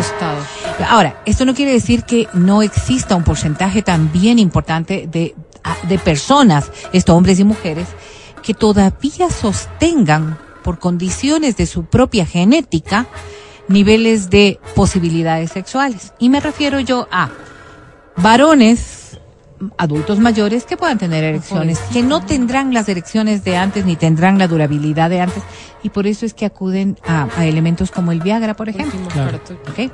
Porque son, no sé si últimos, Adri, pero al fin y al cabo son necesidades reales que se presentan en estos hombres. Claro. Y en el caso de las mujeres, otra cosa exactamente igual. Esto de la mano de una sociedad que ahora se vuelca tan sexualizada. Y por eso yo hacía alusión a, a esta primera premisa en el momento de intervenir.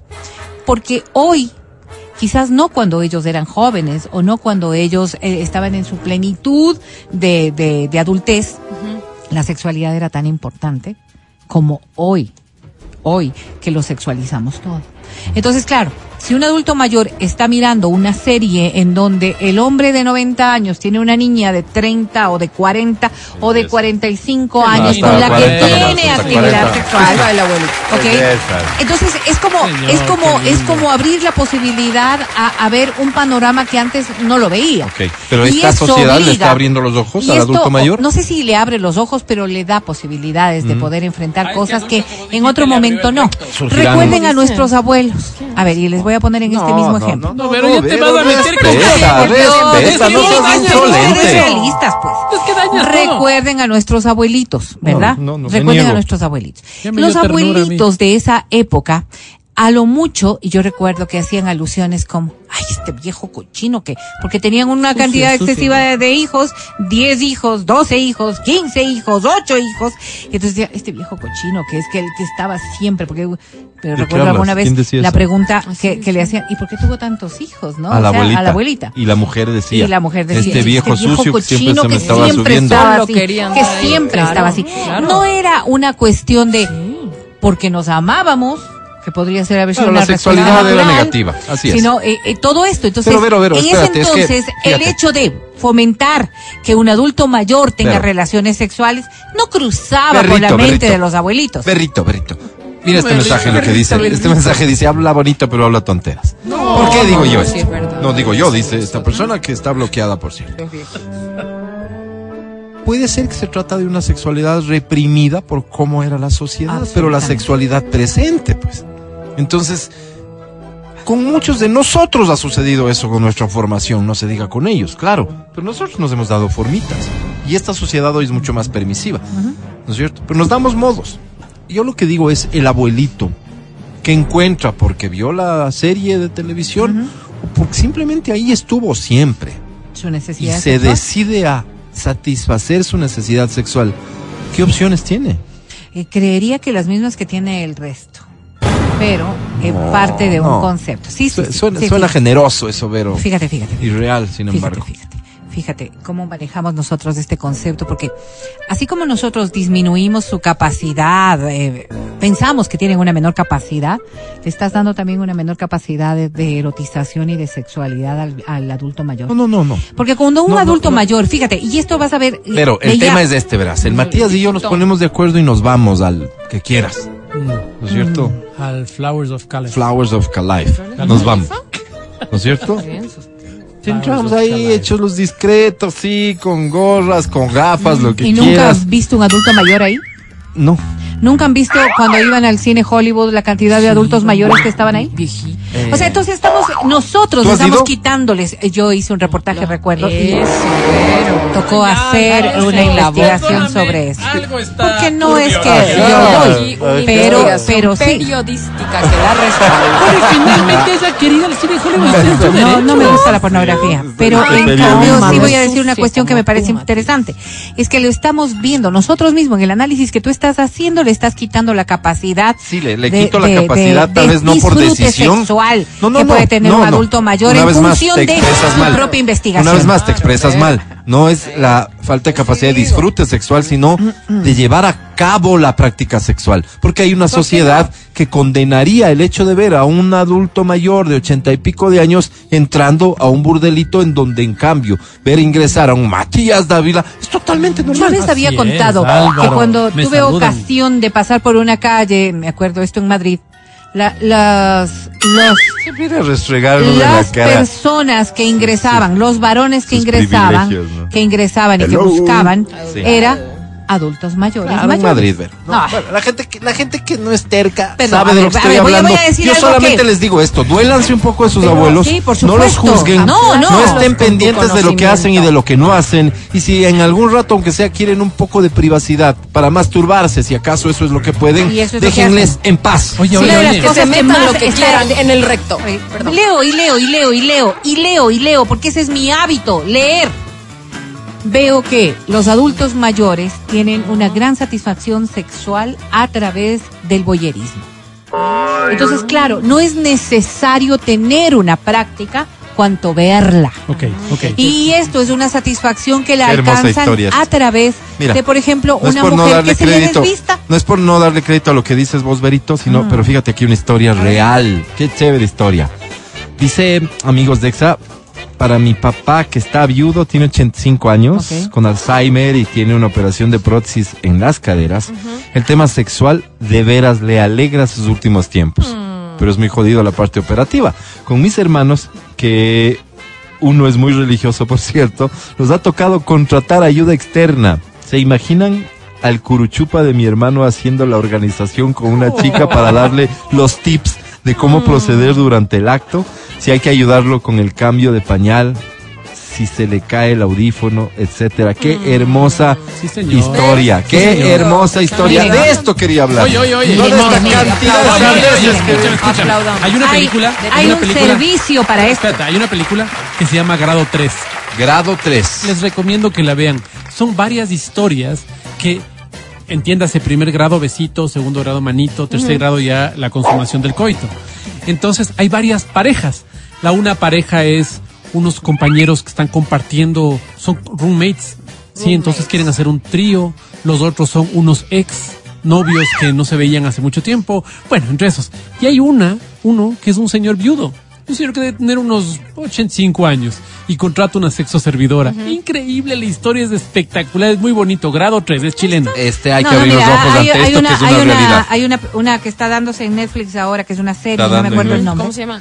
Eh, no me acuerdo cómo se llama, ya te averiguo, pero eh, y eh, ayer el capítulo hacía alusión a los padres de son como cuatro hombres que están inmersos en esto y los padres de uno de ellos los se los encuentra en un club swinger.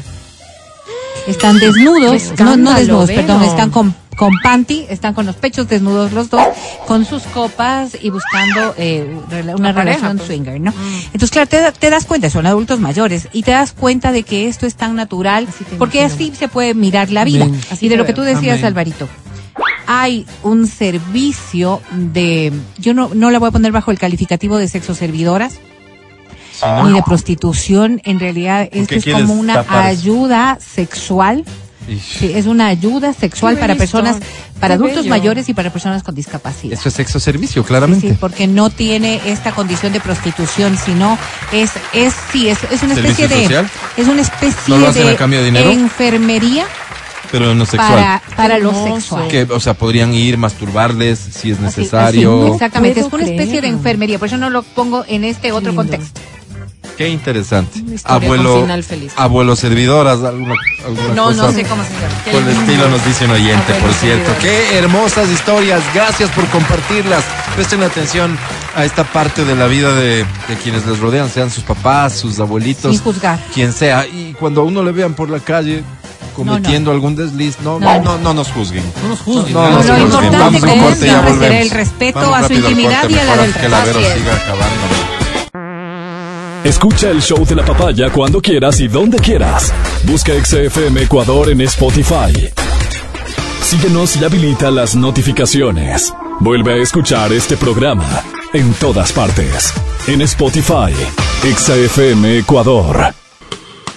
Llama, llama a cabina. Llama, llama a Ok, quiero que te animes a marcar a cabina para que te lleves los premios, para que te asegures un lugar, un espacio en uno de los conciertos que se avecinan y que próximamente van a deleitar el paladar cultural de la ciudad de Quito. El concierto de Camilo, el concierto de las Hash, el concierto de Fonseca, el concierto del Potrillo, Alejandro Fernández.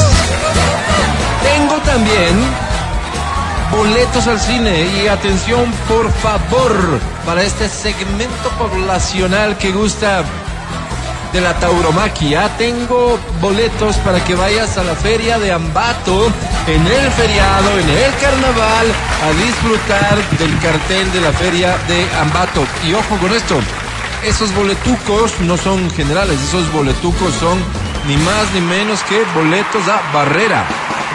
No a gusto. Barrera. Wow. Primera fila. El, el lugar donde un tauromaco como vos debe estar. Ay, No se dice así, sí ¿no? quiero, sí no se quiero. dice tauromaco. ¿Cómo se dice? Sería una pregunta para regalar. ¿Qué te parece? ¿Cómo se dice si te gusta la tauromaquia? Tauromaquense. Ah, Tauromacoma, no, Álvaro. ¿cómo se dice? A ver, hago la pregunta abierta y quien me responda, le agradezco por responder. 11 18, damas y caballeros, con esos premios a esta hora da inicio en...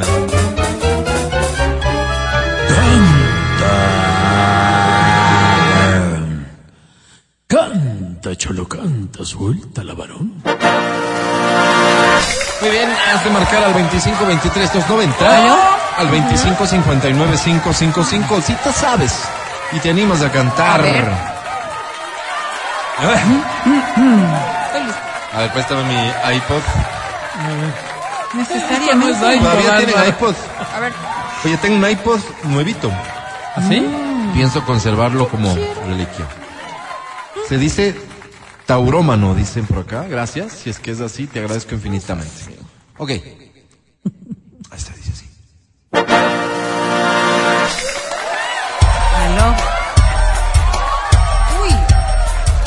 Así es, es la banda ecuatoriana Equilibre.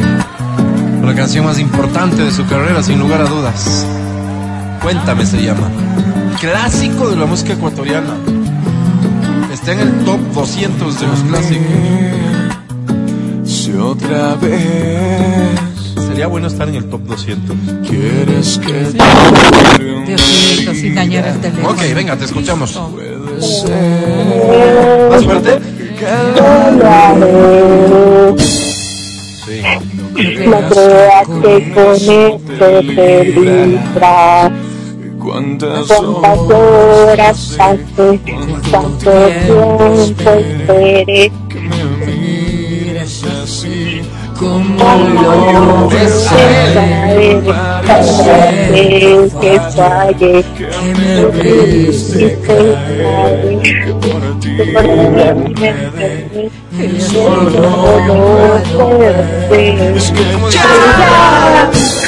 ya me cansé de tantas mentiras No quiero que Puedes estés de mi vida Ya no doy nada No encuentro salida No quiero tener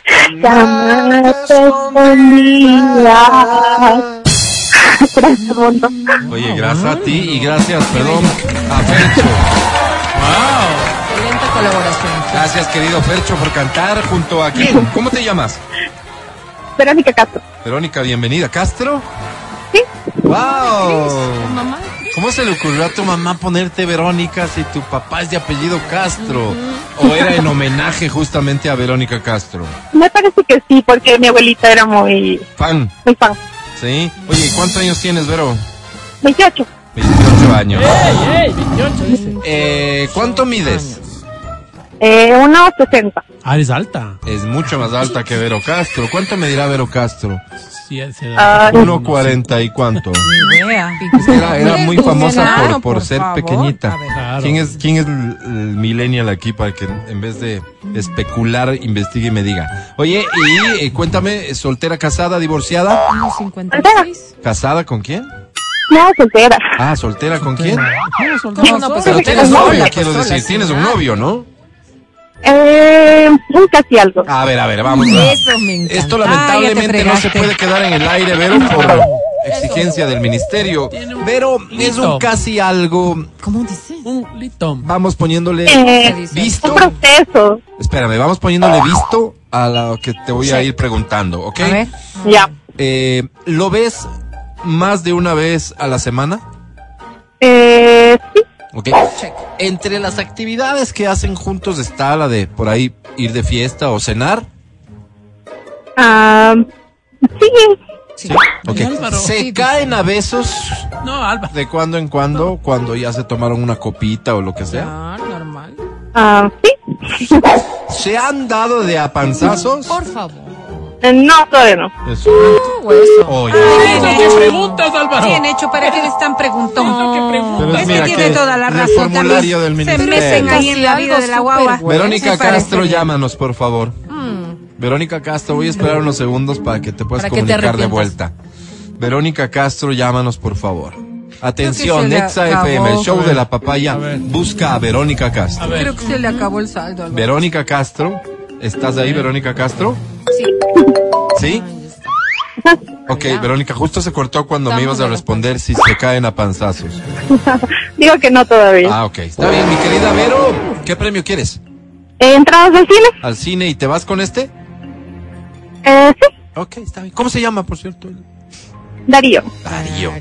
También. Ah, no, es Darío, César. Eh, te presento a la academia. Hola. Pero, Largas noches. Son las noches largas. Eso hace que todo se convierta en un disparo al viento. Sopla viento. ¿Qué? Sóplame el, ¿Cómo? sóplame el futuro viento. Para que se vaya si es malo. Que se vaya. Que se vaya. Que se vaya. es poesía pura. ¿Quién habló? Mi querida Verónica Castro. Digo, mira, estamos ya a un mes y medio de marzo, ¿no? ¿Cómo es el tiempo implacable, digo, no? ¿Cómo pasa? A ver, mi querida Verónica Castro, cantaste bastante feo. No me gustan las relaciones donde primero se besan y después son algo. Me parece inmoral. Así bien que perdóname que te lo diga. Perdóname vista, que te lo diga. Pero nadie le Soy muy conservador, ¿estás haciendo de Verónica él? Castro. Sobre 10 tienes.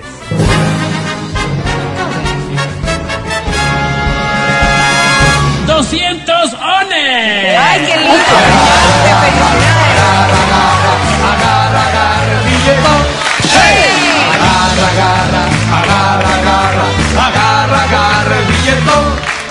Felicidades a Verónica Castro, a Darío Castro, También. Ya lucha. Ahí está su- a Lucho Castro y al César. Y al César lo que es del César. Así es. Muy bien, vamos a seguir. Una canción más. Atención, por favor, esta. Esta. Esta dice así. Los tiempos vamos a cantar la de Alejandra Guzmán. Mi canción. Ay, no. Se llama Hacer el amor con otro. Ah, mija, póstese bien. ¿Te acuerdas que te dediqué al... Amanecer. Cuando te fuiste a meter. A mi costado no es igual ¿Aló? estar contigo. Aló, Canta. Es momento de cantar, por favor, dale. No es que esté mal ni hablar, Qué lindo. Pero me falta madurar. Es casi un niño. No, ya está vieja. Flaco como él. Pero está. Yo. Sin ese toro que lleva en el pecho. Ajá. Fragilidad de Qué lindo. Nada que ver con mi favorito. Sin duda arañándome la espalda. Te quedas sola tú. Sin tus manos que me sujan, todo cambia. Ahora las dos, con Alejandra. Sin tu lengua mi garganta. Sin tus dientes de tortura. Sin voz yo no siento nada. Venga, fuerte. Hacer el amor con otro. No, no, no. No es la misma cosa. No hay estrellas de color No desfilan los coros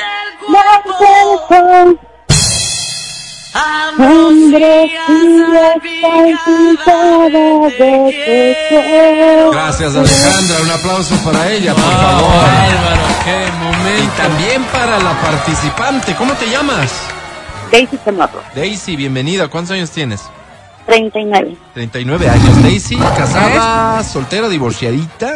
Casada, dos hijos y muy feliz casada. Ah, eso un poco es como que actúas a la defensiva, como si aquí alguien, no alguien fuese a pretender algo, Daisy. Es que les conocen. No, no quisiera que te equivoques con nosotros, Daisy, querida. Más bien nos alegramos de que estés felizmente casada. ¿Con quién? Andrés Cajiao, Andrés Cajiao. ¿De casados cuánto tiempo? siete años. ¿De relación cuánto tiempo? Eh, cuando fuimos novios fue cinco meses nada más. Apenas, fue rápido esto. ¿Fue un flechazo? ¿Fue así o te quedaste...?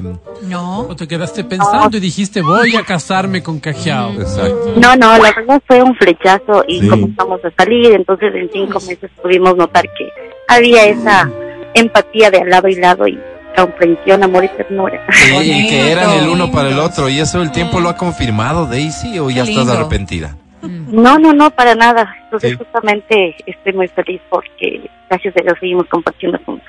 Qué hermoso. Te están hermoso. amenazando, Daisy. Tienes a alguien amenazándote al lado. Sí, estás sosteniéndome del cuello, no mentira. Parecería. Daisy, querida, ¿qué premio buscáis? bueno, eh, cine tal vez, Eh, ¿Perdón? tal vez entradas al cine. Con todo gusto. Ni más faltaba, pueden ser tuyas. Te voy a presentar a la academia, Daisy, ¿sí? Claro. La academia es Daisy. Hola. Está casada.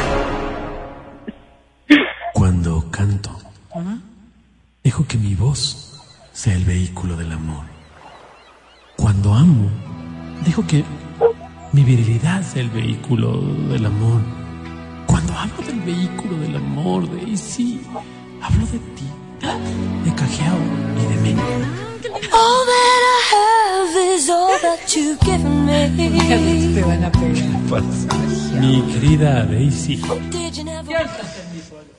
Ay, qué asco. Digo, eh, qué tremendo escollo, Daisy, qué tremendo Escollo.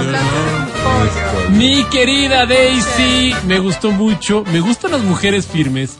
Me gustan esas mujeres que no dan pie a nada. Que cierran la ventana inmediatamente para que no haya abusivos. Me encanta eso. Eso habla muy bien de ti, Daisy. Qué y suerte. sabes que Cajeado tiene una suerte enorme. Qué bien. Sobre 10, Daisy, tiene. ¿Qué quieres, ¡Menos vive! mejor que la otra participante y ella le hace perder. ¡Qué injusticia, Álvaro! Chuta, perdió, ni modo. Vamos a un corte y ya volvemos. El podcast del show de la papaya. Con Matías, Verónica, Adriana y Álvaro. Te prohíbe salir con tus amigos y te aleja de ellos, es maltrato. Es maltrato. Si no te deja tomar cerveza el fin de semana para relajarte, es maltrato. Si revisa tu celular sin tu consentimiento, es maltrato. Cuando vamos a comer, ella nunca pide postre que porque está a dieta. Pero luego se le antoja mi postre y se lo come todo, todo.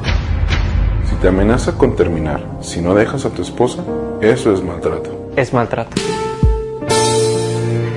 Aquí estamos para transparentar este y muchos otros casos de, de maltrato, pero no solo para eso. No es un espacio solo de desahogo, es un espacio de solución.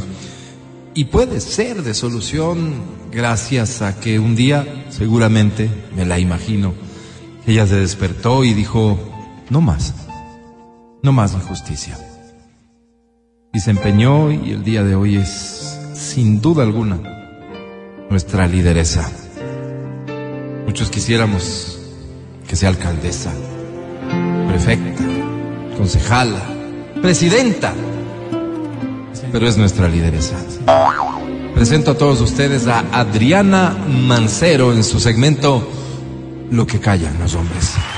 Muchas gracias. Muchas gracias. Muchas gracias. Pueden sentar. Pueden sentarse. Qué lindos. Asiento, por favor. Muchas gracias. sí. Eh, tengo una carta. Adelante. Gracias. Aunque soy pobre, todo esto que le doy vale más que el dinero porque sí es amor. Y cuando al fin estemos juntos, los dos, no importa qué dirá también la sociedad, aquí solo importa nuestro amor. La quiero. Ay, qué tiernos. Muchas gracias.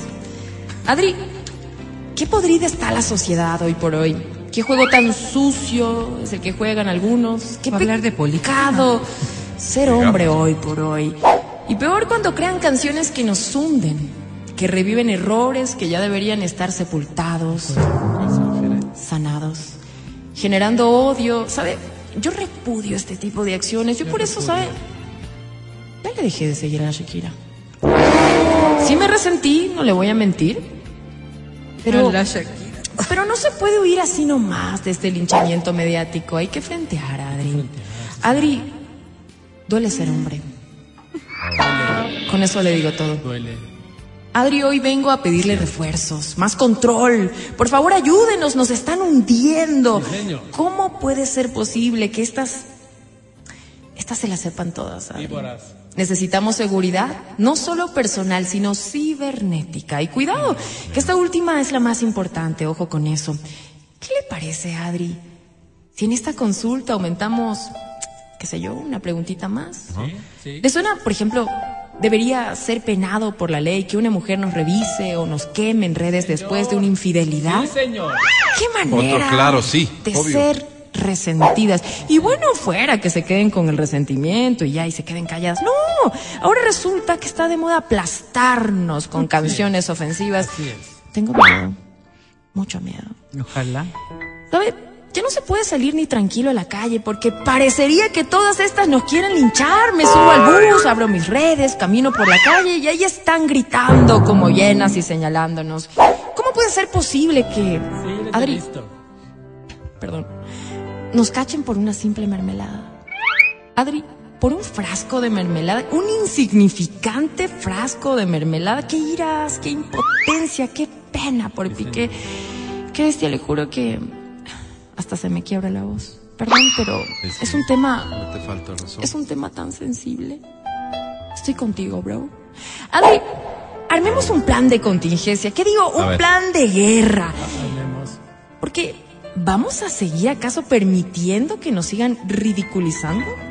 Yo digo no. ¿Vamos a permitir que nos sigan deshonrando? Yo digo no. Mofándose de nuestra masculinidad. Yo digo no. ¿Sabe? ¿Sabe algo? Menos mal, usted, sí, usted, nos ha enseñado que somos unos reyes y que si se nos Amén. cae la corona tenemos que agacharnos, recogerla, acomodarla y seguir caminando. Y un resbalón no es caída. No es. Nos vamos a levantar como usted nos ha enseñado.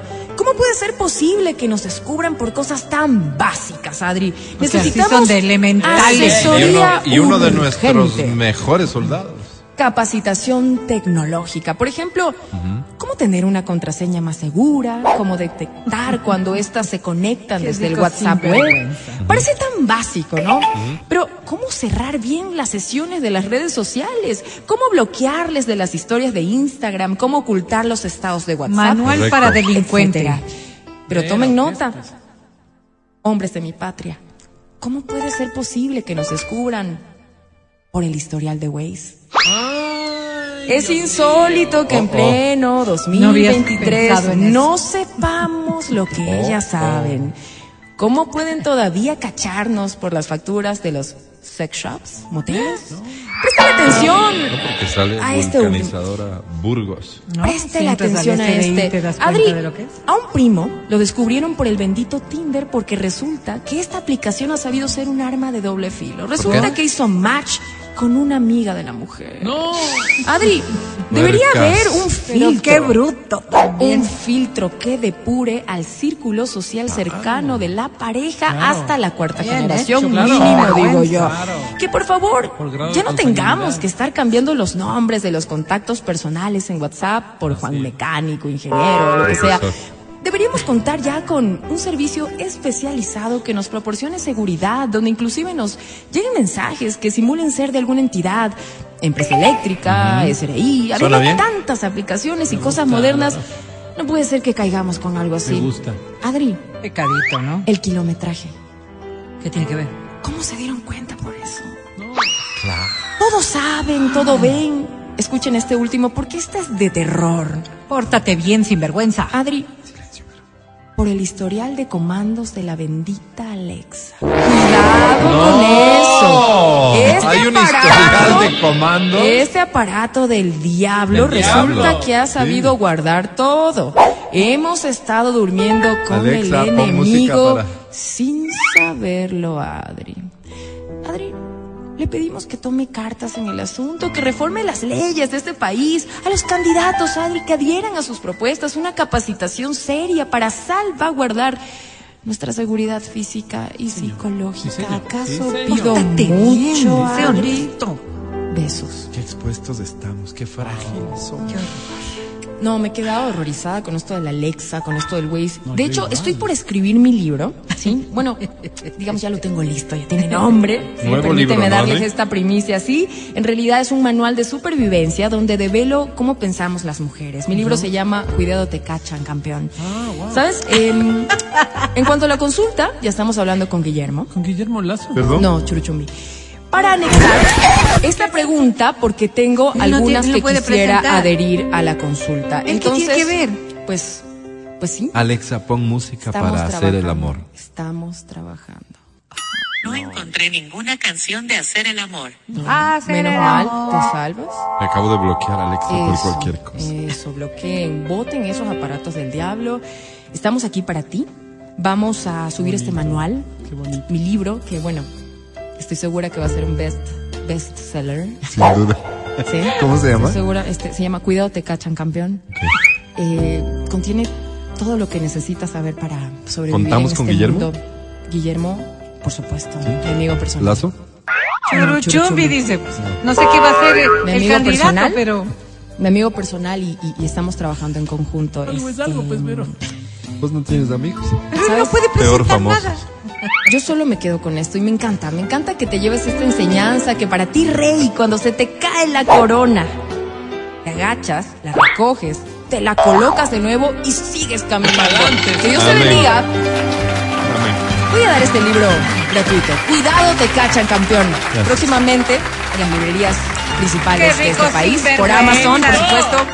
Gracias. Por Dios. Quiero anunciar manual. como parte del equipo de un audiolibro. mercadotecnia de nuestra lideresa, próxima a salir la cerveza. La lata de cerveza. Ah, no, La morena. pues. Sí, la morena. Sí, no quería una decirlo, cerveza no negra. quería decirlo porque era una pero gracias. Es una cerveza negra, no, quería- rubia. No quería contarles. Eh, Pero próximo les vamos a mantener al tanto. Encima le van a dar de bebé. La morena. Dios los bendiga. A ti, a ti. Conmovedor. Adri, Dios le pague, dice un mensaje. Estás escuchando el podcast del show de la papaya de Exa FM. Antes de retirarnos, atención, se busca, se necesita contratar este bartender con esto que se llama eh, eh, barra móvil. Mm, ya. Si vieron que hay como que Claro. esta gente que tiene una barra que lle- llega a tu casa si vas a hacer ahí una fiesta media hora. y te preparan cócteles y esto. Ya, Media ok. hora, pues. No tengo nadie de confianza y necesitamos contratar estos servicios para la celebración de la ganancia del sí en la consulta popular que ya estamos Bravo. organizándonos en el barrio. Bravo. Así que, por favor, si alguien conoce de estos servicios, de alguien que preste estos servicios, le agradezco la información al 099-200-993. Con Pero eso, que, pero que lo conozcan y que sea de confianza. supuesto, yo una llamada ya tiene. con esto nos vamos. Gracias por escucharnos. Gracias, mi querido Pancho. Gracias a Vale también. Gracias a Feli en Democracia TV. Bien, también serás. Gracias a Majo, también en Democracia TV y en las redes sociales de XAFM. Gracias, Matías Dávila. Hasta mañana, Don. Amigo querido, muchísimas gracias a ti, a las personas que nos han escuchado. Gracias a Hollywood, como dicen los americanos. Álvaro, hasta mañana. Hasta mañana, Adri Mancero. Que estés bien. Gracias, chicos. Los quiero mucho. Linda tarde. Bye. Hasta mañana, Verónica Rosero. A disfrutar la tarde, a comer rico, a pasarla bien, que mañana nos encontramos. Sí, así será mañana después de las 9.30 de la mañana, ¿no? Y es viernes mañana. Qué bárbaro. Caramba, wow. Yo soy Álvaro Rosero, el más humilde de sus servidores. Mucho gusto. Hasta mañana, chao, bye. Descansen, chao.